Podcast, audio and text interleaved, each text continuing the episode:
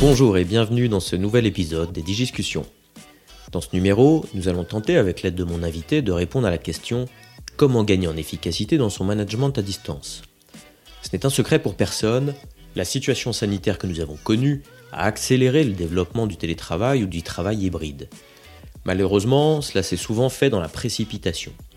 Alors si les technologies dont nous disposons permettent facilement de travailler à distance, notre rapport au travail, à l'entreprise, à l'espace de travail et aux interactions avec nos collègues ont radicalement changé.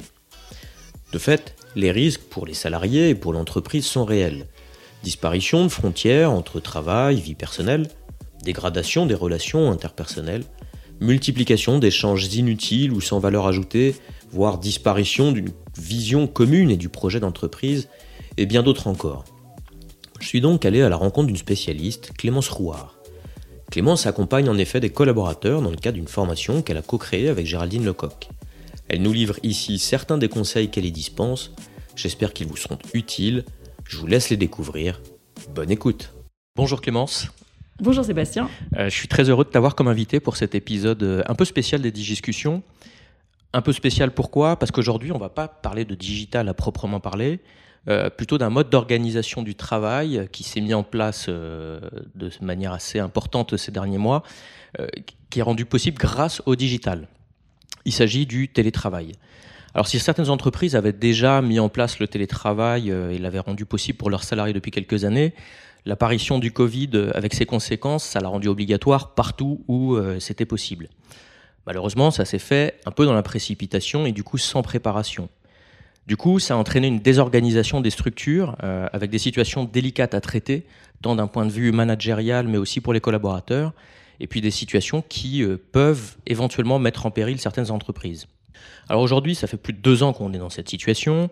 On a quand même eu le temps de s'organiser un minimum pour pouvoir euh, poursuivre nos activités. Pourtant, il y a quand même encore deux constats qui se posent. le télétravail, déjà, un, ça s'installe durablement et dans tous les types de structures. Aujourd'hui, euh, l'étude de Malakoff, humaniste, qui a été publiée euh, fin février, montre que 50% des télétravailleurs le font aujourd'hui officiellement avec un contrat, alors que c'était à peine un quart avant la crise. Et puis le deuxième constat, c'est qu'il existe encore des freins à la bonne mise en place euh, du télétravail, et ces freins peuvent être un vrai danger pour les personnes et de fait pour les entreprises. Euh, moi, je pars du principe que les salariés, c'est le vrai capital d'une entreprise. Et euh, bah, ces salariés, il faut qu'ils travaillent dans des bonnes conditions, qu'ils se sentent bien justement pour pouvoir donner tout leur potentiel. Alors aujourd'hui, avec ta participation, Clémence, on va pouvoir euh, parler justement et passer en revue l'ensemble de ces freins, voir en quoi ils sont dangereux pour l'entreprise. Et puis, on va aussi voir évidemment quels sont les éléments qui sont faciles à mettre en place dans une entreprise pour les managers et pour les salariés pour justement euh, faire face à ces différents freins et puis pouvoir continuer à travailler sereinement. Est-ce que ça te va en termes de, de programme? Parfait. Si tu peux te présenter déjà pour nous expliquer euh, bah, qui tu es, quel a été ton parcours et puis euh, bah, ce que tu fais toi dans le domaine du télétravail. Alors oui, effectivement, donc euh, Clémence Rouard. Alors mon parcours, c'est un parcours atypique puisque j'ai travaillé longuement avec les RH, donc la partie effectivement ressources humaines, capital de l'entreprise. j'ai eu un BTS action commerciale et ensuite très rapidement, je me suis dirigée vers le recrutement et, et surtout aider déjà, j'avais déjà envie d'aider euh, les services RH euh, à recruter, à attirer euh, les bons, les candidats qui leur correspondent. Pas les bons candidats, les candidats qui leur correspondent. et puis, donc très très rapidement, j'ai, je me suis découvert un talent aussi commercial. Donc, j'ai travaillé pour Viadeo, pour Monster, pour Happy to Meet You. et le, je dirais que le, point, le, point de convergence, c'était les, d'aider les DRH à recruter et d'aider les candidats à trouver euh, l'entreprise qui leur correspond. Et puis j'ai monté mon entreprise euh, il y a trois ans. Ah oui, ça fait déjà trois ans en fait. Euh, il y a trois ans, donc rouage. Et l'objectif pour, pour moi, pourquoi je me lève le matin et pourquoi j'ai créé cette entreprise, c'est pour permettre aux gens de collaborer, de travailler ensemble, de se découvrir et d'apprendre à, à créer de la valeur ensemble j'ai naturellement travaillé sur des programmes de formation. Alors au départ, je, travaillais plutôt sur tout ce qui était parcours formation commerciale, puisque c'est ce que j'avais au départ. Marque employeur très rapidement. Et donc j'interviens dans des écoles euh, aujourd'hui, donc dans quatre écoles d'enseignement supérieur sur euh, le projet professionnel Lean Management et Design organisationnel. Euh, et surtout, j'interviens beaucoup maintenant dans les entreprises, euh, puisque là, j'ai accompagné une douzaine d'entreprises sur le sujet euh, du, télétravail, du management du télétravail plus exactement. et j'ai créé cette, cette formation management à distance et management du télétravail, c'est pas tout à fait la même chose, pour, pour un, une entreprise au départ, pour un organisme de formation qui, qui m'avait sollicité sur le sujet, puisqu'en fait, on s'est aperçu très rapidement que les entreprises avaient absolument besoin d'aider leurs salariés euh, à, mettre en place des règles de fonctionnement pour que, bah, pour que ce soit efficace et surtout que tout le monde s'y retrouve. Oui, parce que donc toi, euh, ces entreprises ont fait appel à euh, ce centre de formation ils avaient déjà des, des, demandes, ils avaient constaté qu'il y avait des problèmes justement dans la mise en place de leur télétravail et du coup c'est pour ça qu'ils t'ont sollicité après l'organisme. Oui, tout à fait. En fait, euh, j'avais échangé avec la responsable du programme euh, formation et je lui avais dit, bah voilà, moi euh, j'ai commencé à écrire une formation sur le sujet, j'ai coécrit même avec Géraldine Lecoq que l'on connaît euh, aussi. Euh, et avec Géraldine, nous avons écrit euh, cette, coécrit cette, cette, formation Management à distance et manager le télétravail pour le compte de cet organisme de formation. Et en fait, on est référencé pour un OPCO sur, sur le sujet. D'où la forte sollicitation sur, euh, sur cette, euh, cette, de, cette thématique. Et du coup, tu as constaté une, une, accélération? Parce que cette formation, vous l'avez mise en place depuis quand? Ça fait un an et demi. Oui, donc c'était déjà euh, en pleine période de Covid, avec justement tous les travers qu'il y a pu avoir. et du coup, est-ce que vous avez constaté une accélération, une hausse des demandes sur ce type de formation? Alors oui, complètement. la, la, demande a explosé à partir du mois de on a vu une accélération en juin, mais je dirais surtout septembre. De septembre à janvier, euh, j'en avais à peu près une tous les deux semaines euh, sur une entreprise différente ou plusieurs, euh, la même entreprise mais avec plusieurs groupes pour passer tous les managers. Alors, le constat global, justement, qui est fait par ces entreprises, c'est quoi? C'est qu'il y a un problème dans l'organisation, c'est les, salariés qui se sentent pas bien et qui ont besoin de se faire accompagner. Euh, est-ce que c'est à la demande des salariés ou est-ce que c'est à la demande des, des, dirigeants? C'est là où c'est très intéressant. Moi, je pensais que c'était à la demande des salariés. En fait, c'est plutôt à la demande des dirigeants euh, et c'est surtout à la demande des, services euh, de formation, services RH. Et pourquoi, en fait, j'ai compris après coup, mais pourquoi à ce moment-là, au mois de septembre notamment, j'ai eu une explosion des demandes? Tout simplement parce qu'il y a eu besoin de légiférer. Les fameuses chartes de télétravail se sont mises en place. Et là où c'est euh, complexe, c'est que les salariés, les managers ne le demandaient pas, euh, ne demandaient pas euh, cette, charte forcément, ou en tout cas se voyaient l'appliquer par rapport à ce qu'aura été défini au niveau du service RH et des instances de représentants des salariés aussi.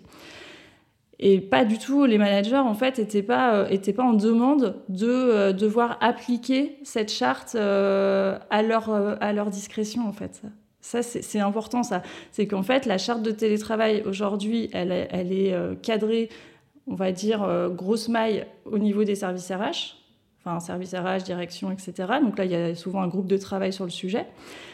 Mais après, on ne peut pas avoir une charte de télétravail applicable à tous les services de la même manière. Donc, les managers ont une grosse part de responsabilité sur l'acceptation des jours, sur euh, euh, le fait de euh, travailler à distance sur toute son équipe ou pas. Enfin, c'est vraiment les managers qui, doivent aujourd'hui arbitrer. D'accord. Bah, alors du coup, ça amène un peu au, type de frein qu'il peut y avoir. Tu as parlé par exemple des jours.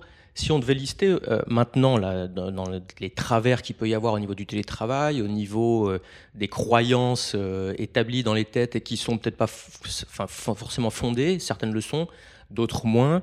Euh, qu'est-ce qu'il qui peut y avoir? Tu as parlé justement des jours de télétravail.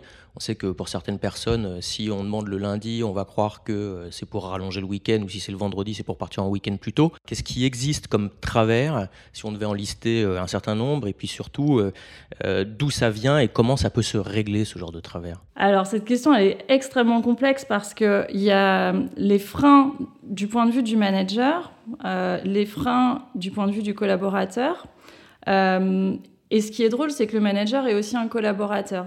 Et, je pense à un exemple, euh, j'avais fait des interviews dans une entreprise et, les managers euh, donc disaient oui non c'est important de se voir, c'est important de voir l'équipe. Et, donc la question que je leur posais derrière, c'était et donc vous avez le choix entre un à trois jours de télétravail, vous avez choisi combien? Bah trois. Et donc je leur dis donc c'est important de voir l'équipe et vous choisissez trois jours de télétravail. Je ne comprends pas forcément le, le, lien euh, avec ce que vous venez de dire.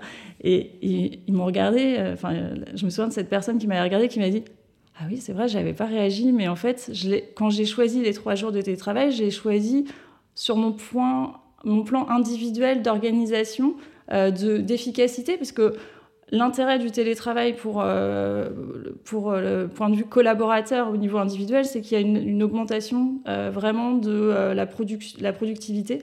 et d'ailleurs, on le voit sur Malakoff Humanis sur, sur l'étude, mais il y a vraiment une augmentation de, de l'efficacité si et seulement si la personne respecte, le salarié respecte en fait des euh, moments de euh, déconnexion, euh, respecte justement le fait de se mettre en, mode avion ou de ne pas répondre aux mails instantanément, parce que ça c'est un travers. Le travers c'est d'être pris dans, l'engrenage de, l'ensemble des notifications. Vous êtes sur un dossier, vous êtes beaucoup plus sollicité quand vous êtes en télétravail que quand vous êtes sur site.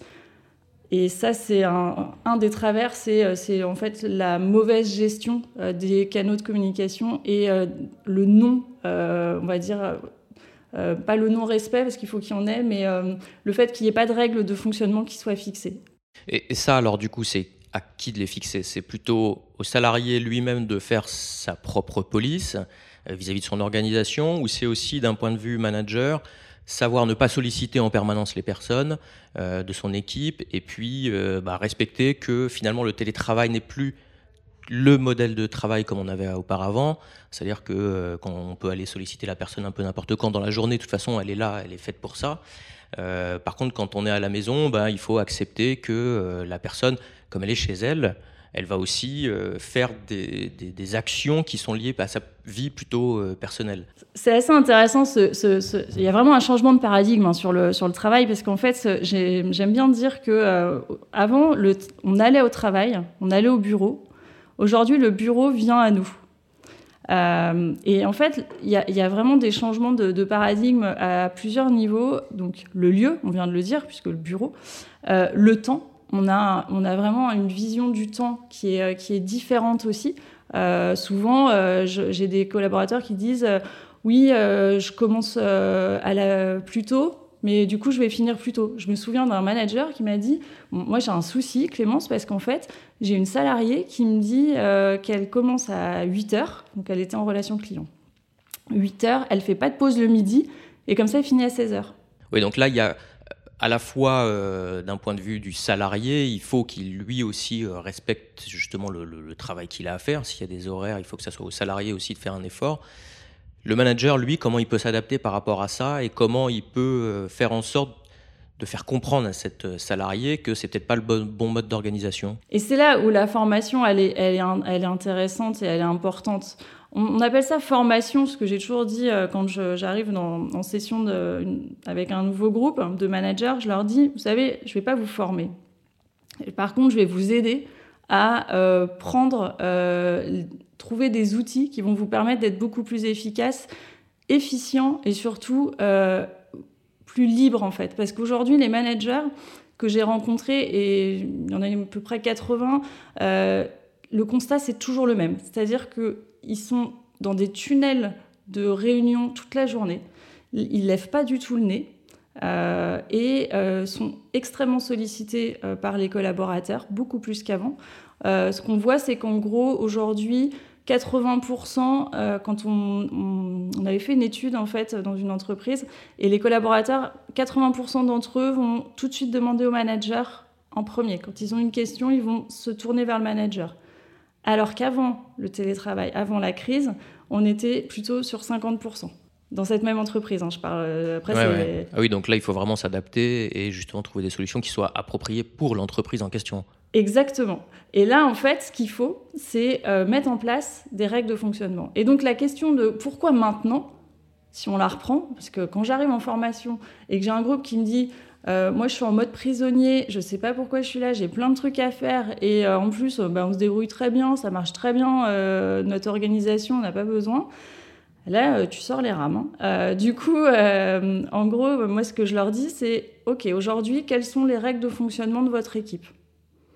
Bah, les gens, ils ont choisi le nombre de jours, etc. Très bien. Comment aujourd'hui on peut vous contacter? Bah, téléphone, SMS, euh, WhatsApp, euh, enfin j'en passe des meilleurs, Slack, euh, Teams, très bien. Et donc vous êtes sollicité combien de fois par jour? Ah, Mais là on peut pas compter, c'est pas possible. Mais tous les cinq minutes. Et d'ailleurs ça se confirmait, c'est-à-dire que je leur ai demandé de mettre leur téléphone en mode avion. Sinon, j'entendais tout le temps. Alors qu'avant, quand ils étaient dans le bureau, euh, ils n'étaient pas sollicités de la même manière. Parce que dans la vie de bureau, on a toujours son collègue qui dit Ah, tiens, euh, moi j'ai ça, ou alors viens, on va prendre un café, alors que finalement, on n'est pas du tout euh, prêt à aller prendre un café, et puis finalement, on y va quand même.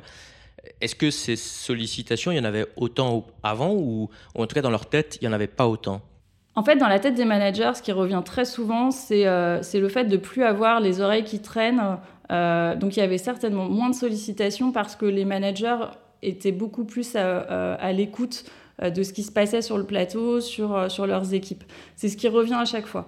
Et là, ce qui leur manque, c'est justement ce côté, ce côté informel qui, du coup, va créer aussi une distance surtout entre collaborateurs. Ouais, ça c'est un point qu'on avait discuté un petit peu il y a quelques jours et qui est à mon avis hyper important. Euh, cette création de distance, elle est, je pense, à la fois verticale, un peu comme tu l'as dit, mais aussi horizontale. C'est-à-dire que c'est vertical du manager vers le collaborateur, mais c'est aussi entre les collaborateurs eux-mêmes. On sait que l'émulation qui se crée justement avec ses collègues, c'est hyper important, euh, même pour la vie de l'entreprise en elle-même. Aujourd'hui, euh, ça peut avoir tendance à créer un désengagement des salariés. Et justement, comment faire pour que juste ces salariés, déjà entre eux, continuent à, avoir une espèce de, vie euh, d'entreprise. Parce que là, c'est pas en étant dans sa réunion Teams, on va pas dire tiens, vas-y, on prend le café ensemble. Euh, certains le font de tête, mais moi je trouve ça quand même euh, très bizarre. Du coup, enfin, comment on peut pallier à ce désengagement des salariés, cette absence de vision d'entreprise même qu'on pourrait avoir parfois, et qui se crée via des vraies interactions humaines?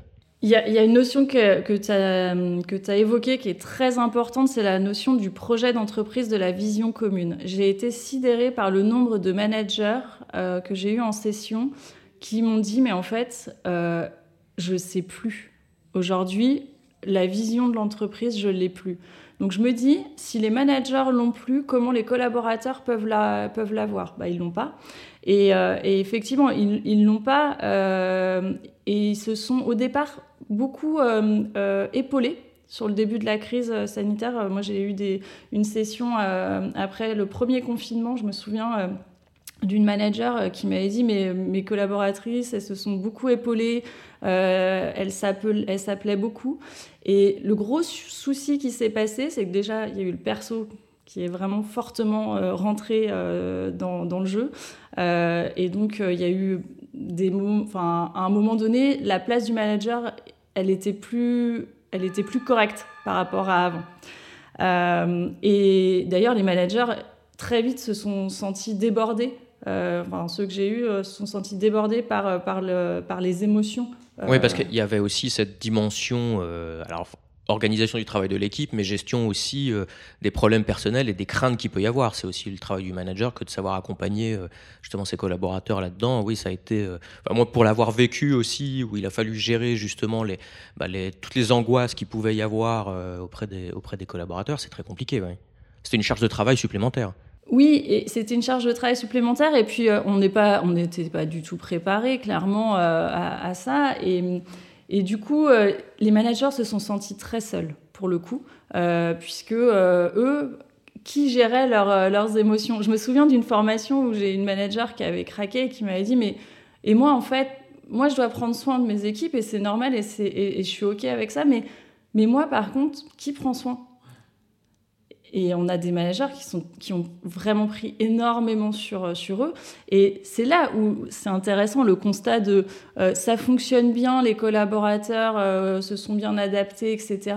Oui, mais à quel prix pour les managers? Le désengagement des salariés, euh, l'absence de projet d'entreprise, ça, c'est euh, quelque chose qui, peut vraiment euh, poser des gros problèmes dans le temps. Quel conseil, toi, tu donnes dans l'information pour que les gens puissent continuer à avoir cette euh, vie d'entreprise, même si c'est à distance Alors, moi, ce que je, préconise le plus souvent, c'est déjà de travailler entre des, collaborateurs qui sont à distance et des collaborateurs qui sont sur site, faire des alors euh, ce que j'appelle des, buddies, euh, des partenariats, des, euh, des groupes en fait, des duos. De façon à ce qu'il y ait un lien qui se passe bien entre le collaborateur qui est à distance et le collaborateur qui est sur site. Parce que ce qu'il faut savoir, c'est que c'est extrêmement différent en termes d'organisation d'une entreprise, d'une équipe à une autre même, j'ai envie de dire.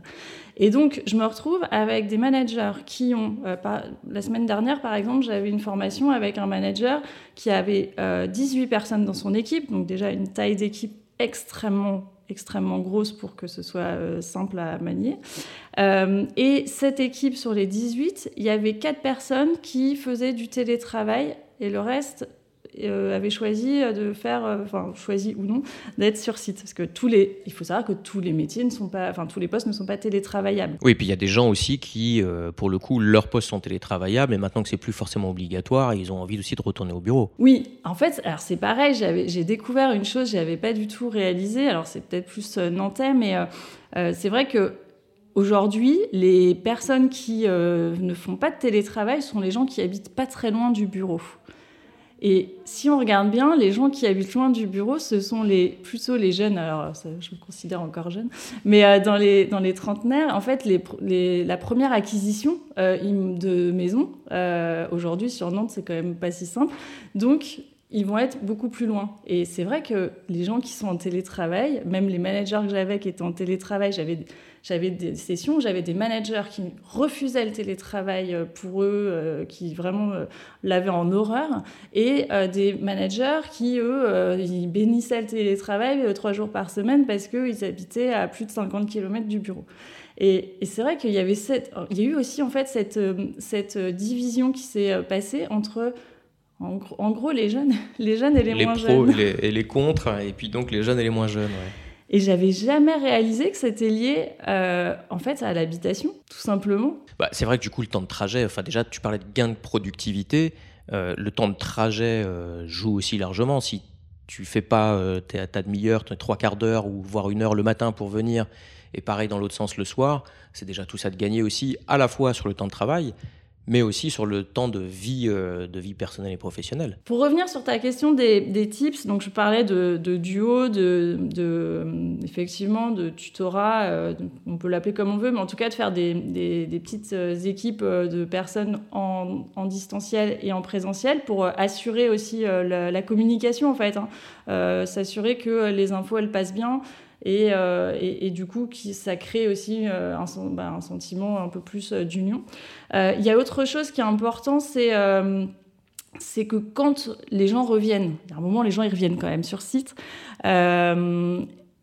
qu'ils mangent ensemble, par exemple. Alors, on sort bientôt de la crise sanitaire, je l'espère, mais retrouver, en fait, se donner des rendez-vous. Et ça, les managers que j'accompagne en plan d'action, ce qui se fixe généralement dans l'étoile du changement, le dernier jour, euh, c'est ce fameux, euh, je leur demande de prendre leur agenda et de, se mettre des rendez-vous. Des rendez-vous avec eux-mêmes déjà, parce que c'est aussi des moments euh, qu'ils ont comme besoin et qu'ils ont perdu à cause de, cette crise sanitaire et, en fait d'avoir un gros problème de priorisation aussi. le fait de ne pas voir les équipes, ça, ça, joue. Et le en fait, souvent, la formation, il y a au moins, ce que je te disais en préparation, il y a au moins deux heures où ils échangent entre eux. Alors, je, modère, mais et, et, à la fin des deux heures, ils me disent mais, oh, mais en fait, on se rendait pas compte, mais déjà, on a les mêmes problématiques.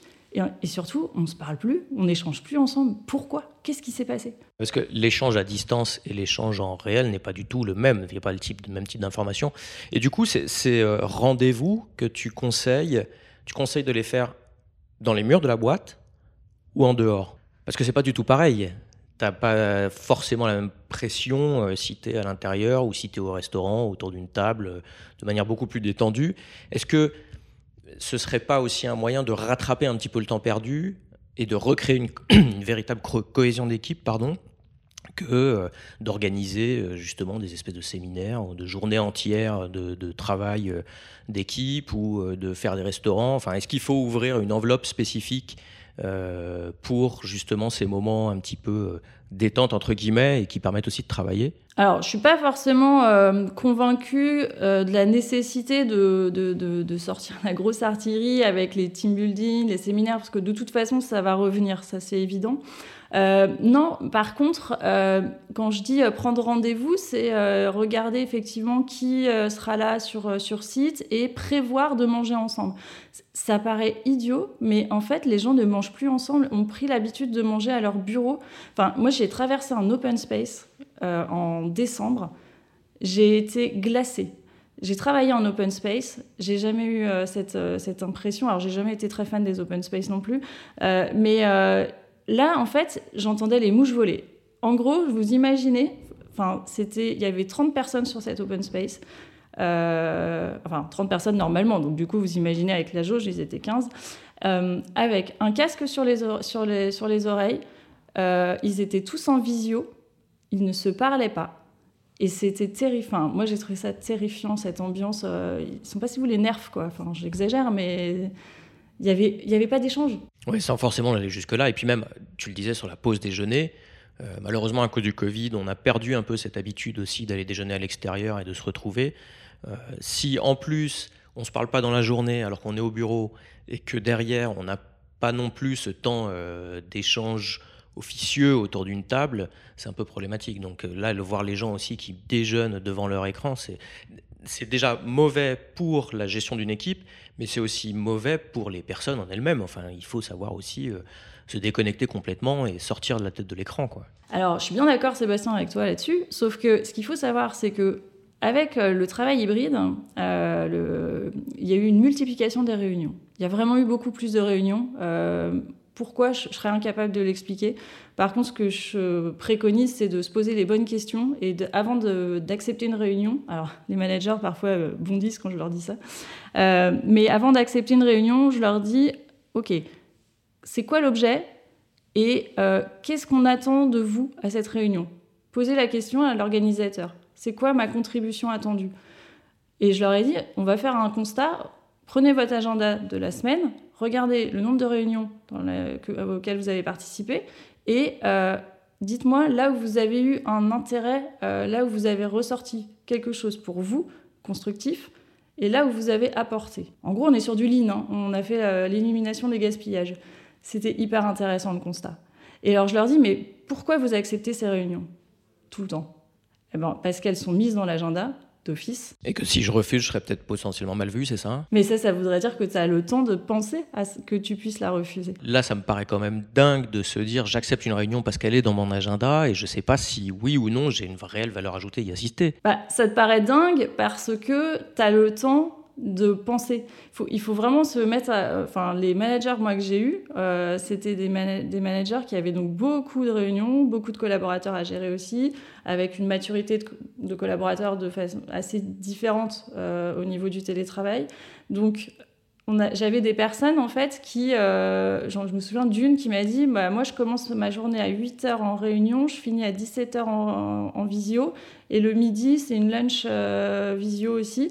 Donc en fait, je commence à bosser réellement à 17h30. Ouais, c'est problématique. Donc si je te comprends bien, le conseil que tu donnes, c'est surtout pour les managers de se dire, OK, si je monte une réunion, quel est son objectif? Et puis j'essaie de limiter au maximum euh, la, durée de cette réunion. Je fais en sorte qu'elle soit euh, clairement guidée pour que, euh, bah, à l'issue, on ressorte avec l'objectif qui était fixé. Exactement, avec un objectif. Et, ce que je préconise aussi dans l'invitation de la réunion, c'est que s'il y a des éléments à, à avoir en tête avant euh, bah, de les, d'en prendre connaissance avant la réunion et de ne pas se retrouver sur une réunion, euh, comme j'ai déjà vécu, à... Euh, tu ressors avec encore plus de questions que ce que tu pouvais avoir au début. Bah, c'est surtout que tu n'as pas du tout avancé parce qu'en fait, es en train de, tu, tu, relis tout ce que les gens auraient dû normalement avoir en tête avant de venir. Et ça, c'est quand même assez souvent. un, autre, un autre tips que je voulais partager pour les collaborateurs notamment, c'est bah, vous savez, euh, là, il y a FlexOffice. FlexOffice, donc euh, aujourd'hui, on n'a plus de bureau euh, fixe. J'ai de plus en plus d'équipes qui, euh, vivent euh, ce grand moment et c'est très difficile. Il hein. faut quand même bien comprendre qu'on euh, on arrache quand même un bureau où les gens, il y en a qui mettent les photos de leurs enfants, voilà, qui mettent leurs plantes, etc. Là, on leur demande de mettre tout ça dans un casier qui ferme à clé et le matin, ils vont aller sur tel étage. voilà. Et puis ils connaissent pas forcément le voisin qui est à côté d'eux. Alors oui, alors c'est un peu différent parce qu'ils ont quand même fait des zones, mais oui, effectivement, ils savent pas si euh, tel collaborateur sera là, donc il y a des services qui ne se croisent plus du tout. Et donc pourquoi je dis ça, c'est que par exemple, ce que j'avais proposé à un, manager, parce qu'il avait une équipe de filles, alors c'est pas que des filles, mais il y avait une équipe de filles qui qui s'entendait pas très bien.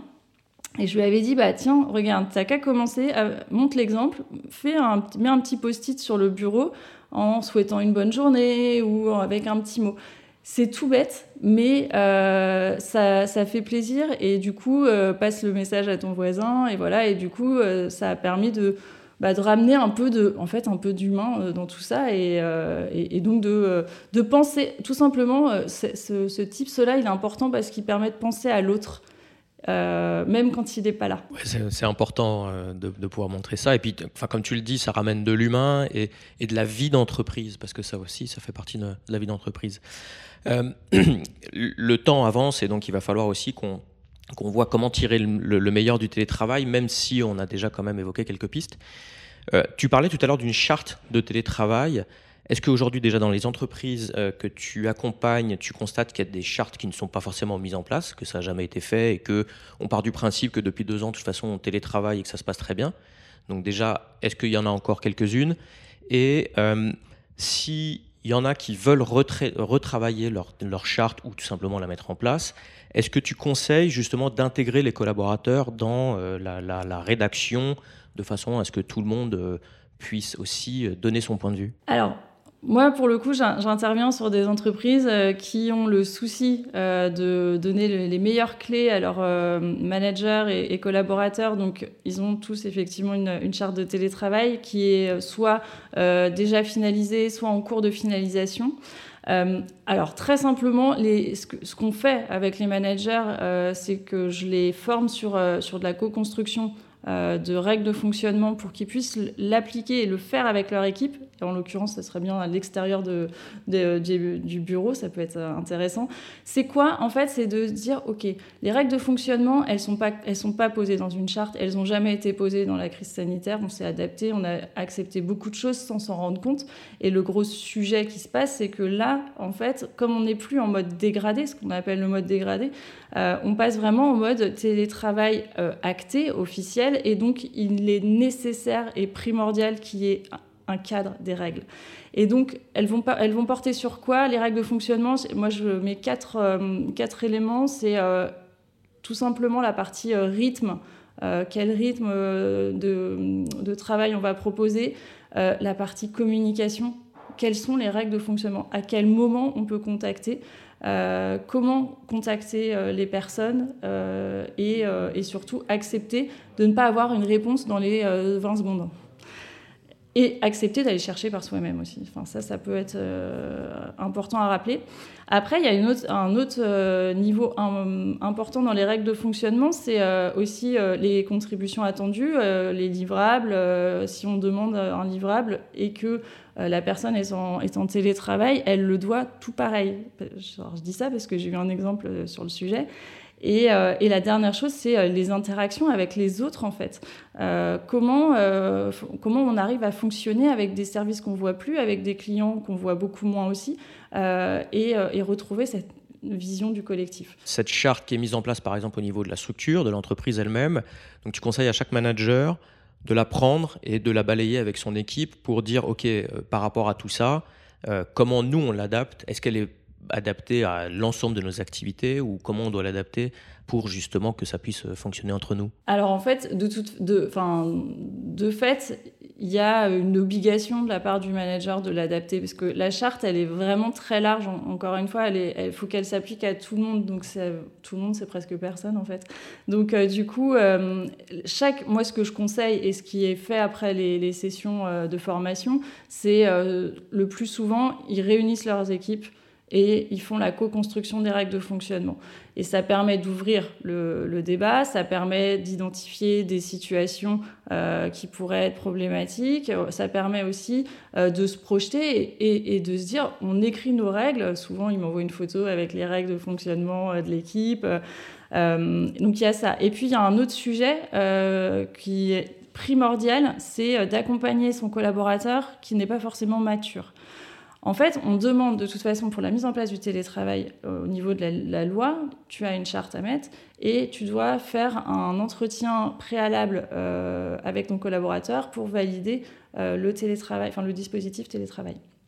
Et ce qui est important, c'est que le collaborateur soit aussi conscient de ce qui l'attend en fait, parce qu'on voit le télétravail comme super, je vais pouvoir euh, gérer effectivement un peu plus ma vie perso, ou je vais être plus tranquille parce que je vais être plus efficace, parce que je vais pas avoir de bruit et je vais pas avoir mon trajet.